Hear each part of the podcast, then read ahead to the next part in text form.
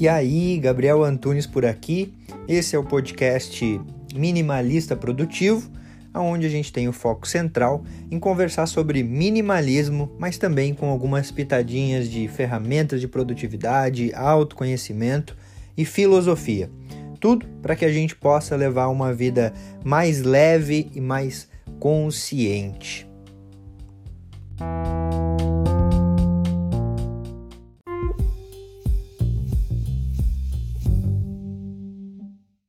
Menos coisas igual a menos estresse, mais tranquilidade, mais liberdade.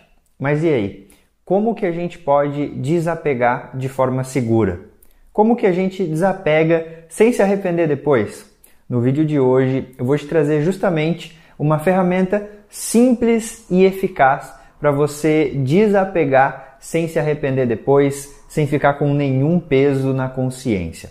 Eu sou Gabi Antunes e seja bem-vindo ao canal Minimalista Produtivo. Aqui eu troco uma ideia sobre um estilo de vida leve, sobre minimalismo, produtividade, autoconhecimento e também alguns assuntos relevantes para a gente levar uma vida cada vez mais consciente, presente e produtiva.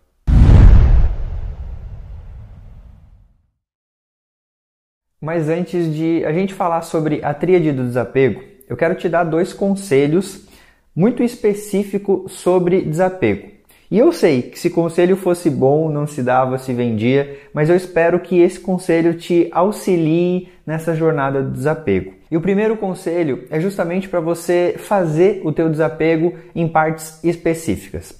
Se tem uma parte da tua casa que você acredita que é mais desafiadora você fazer esse desapego, você fazer esse limpa, você não precisa começar por ali. Você pode começar por lugares mais simples, gavetas, armários, lugares que são mais tranquilos para você fazer esse desapego e automaticamente assim começar a exercitar o músculo do desapego. É o mesmo exemplo da academia. Se você começar hoje na academia, você já não vai colocar o máximo de peso que você consegue para fazer um exercício. Você primeiro vai colocar um peso leve, vai começar a ver como faz exatamente e de forma certa o movimento e depois com o tempo você vai aumentando o peso conforme você pega a prática.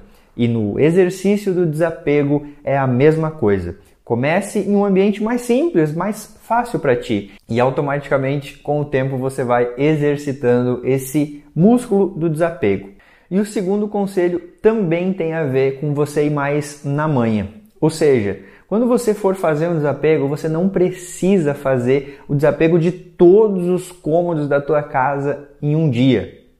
Vai na manhã, vai na calma. É o mesmo exemplo da academia, o mesmo exemplo do exercício. Você já não vai fazer logo no teu primeiro dia de academia todos os grupos musculares, você não vai fazer todos os aparelhos que tem na academia. Por quê? Porque é o primeiro dia para você. Você precisa começar a exercitar e mais na manhã. A chance de você se arrepender de jogar alguma coisa que você não gostaria fora ou que até era útil para você, justamente porque você quis fazer tudo numa vez só, é muito grande. Então, começa na manhã, começa no teu tempo, começa por algo mais fácil e com o tempo você vai aumentando o nível de dificuldade e você não precisa querer abraçar tudo de uma vez só. Vai fazendo em partes. Começa por partes mais simples. Com o tempo você vai indo para aqueles lugares mais desafiadores de você desapegar. Mas e agora? Como é que você então pode desapegar sem se arrepender depois? Para isso, eu vou te ensinar a tríade do desapego. A tríade do desapego nada mais é do que três classificações que você vai dar para as coisas que você está fazendo um limpa. E a primeira classificação da tríade é o fica. No fica, você vai colocar todas as coisas que você está fazendo limpa que vão ficar na tua casa. Ou seja, é aquilo que em hipótese alguma você teve alguma dúvida de que aquilo ia ficar. Porque aquilo é tão útil para você e tão necessário que você não pensou em tirar. Ou seja, é algo extremamente essencial que você, em circunstância e hipótese alguma, pensou em tirar. No fica, você só vai deixar essas coisas. Se teve alguma coisa que você ficou em dúvida, não vai ir para o lugar do fica. No fica, só estarão as coisas que você, em hipótese alguma, teve dúvida de que ficaria, justamente porque é essencial e extremamente útil, extremamente importante para você. A segunda classificação é o SAI. No SAI, você vai colocar todas as coisas que já não são mais úteis para você. Que assim como no fica, você teve a certeza de que aquilo deveria ficar, no SAI você tem a certeza de que aquilo vai sair. E nessa pilha do sai, por vezes pode ter também aquelas coisinhas que você pode pensar do, ah, mas e se eu precisar? Mas pense comigo, há quanto tempo você já tem esse item? Você já precisou dele? Se você não precisou, a chance é que durante a tua vida você também não precise. Mas se ainda assim, de alguma forma, você pensar que aquilo é necessário para você, você pode pensar também: se eu me desapegar disso agora, eu tenho facilidade em encontrar esse mesmo item, essa mesma coisa, se eu precisar no futuro?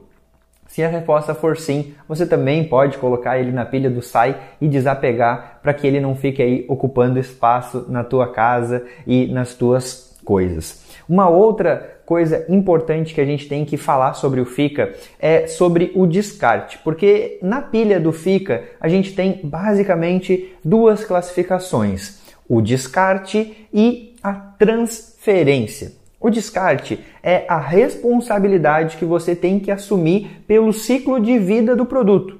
Ou seja, a próxima vez que você for comprar um item, é interessante que você já pense sobre isso, sobre o ciclo de vida do produto. Eu estou comprando esse item agora aqui, mas quando eu for me desfazer, qual que é o final que eu tenho que dar para ele?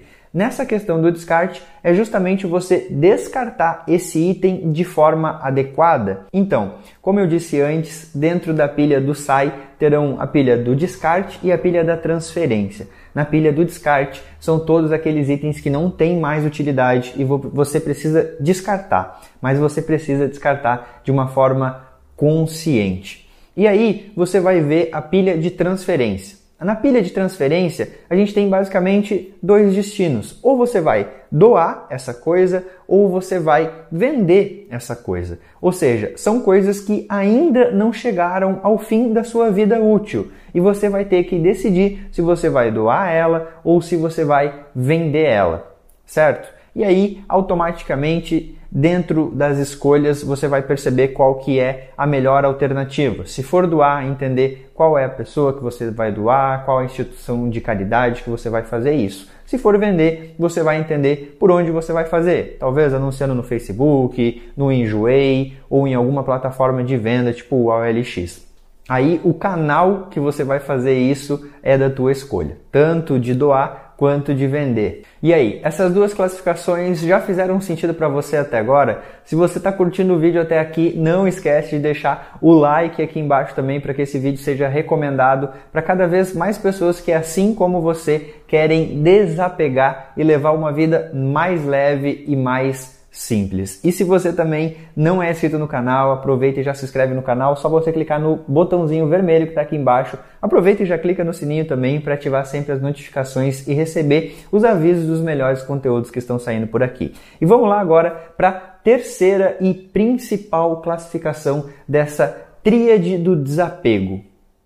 Nessa terceira classificação estão o não sei e aquelas dúvidas temporárias. Aí você vai deixar os produtos, os itens que você viu e você não sabe o que fazer. Você por vezes pensa que vai precisar e tem que ter, por vezes você pensa que talvez seja necessário, tem um apego sentimental, tem alguma coisa que faz com que você queira ficar com aquilo talvez até por conta da utilidade, achar realmente que aquilo vai ser útil ali na frente. Para isso, eu quero que você responda uma pergunta para mim. Quanto tempo você acredita que você precisa ficar sem ter a necessidade de usar esse item para você entender que ele pode ser doado, pode ser vendido ou até mesmo descartado? Você precisa ter isso em mente. Ah, se eu ficar seis meses sem utilizar ele, então eu posso desapegar dele. Beleza, você entendeu isso, o que, que você vai fazer? Você vai pegar uma caixa, vai colocar esses itens, colocar esses produtos ali, vai lacrar ela e em cima você vai colocar a data desse dia que você fez isso. E você vai colocar o prazo. daqui seis meses, se eu não abrir, eu vou desapegar. Você está criando esse comprometimento. E aí o que resta para você é somente esperar. Essa caixa você também pode guardar em algum armário ou em algum lugar que não te incomode, certo?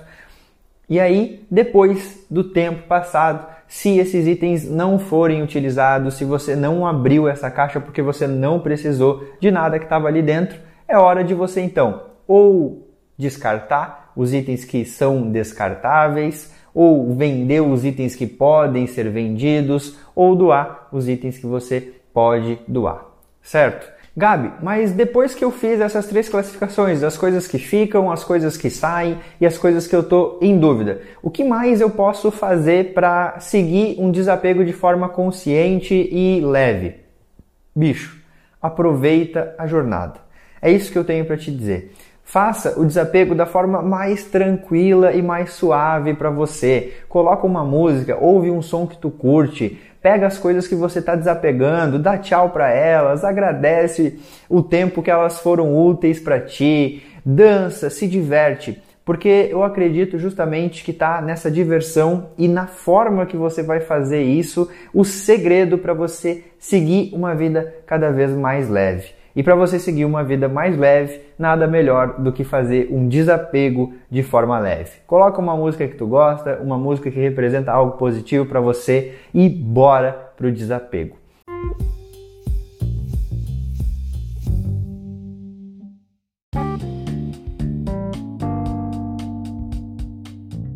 Fez sentido para você esse episódio? Eu espero de verdade que tenha contribuído para a tua jornada.